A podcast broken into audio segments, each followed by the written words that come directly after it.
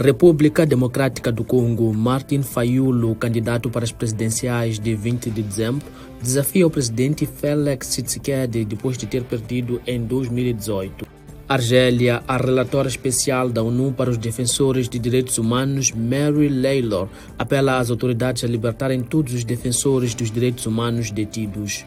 Marrocos, quase três meses depois do terremoto mortal que atingiu o solo do país, habitantes da pequena aldeia de Mzil, a 60 km de Marrakech, ainda vivem em tendas. África do Sul, Malala Yousafzai, Prêmio Nobel da Paz, acusou os talibãs no poder no Afeganistão de apartheid de gênero. O italiano Andrea Principe triunfou com ventos fortes e conquistou o título Red Bull King of the Air na terça-feira.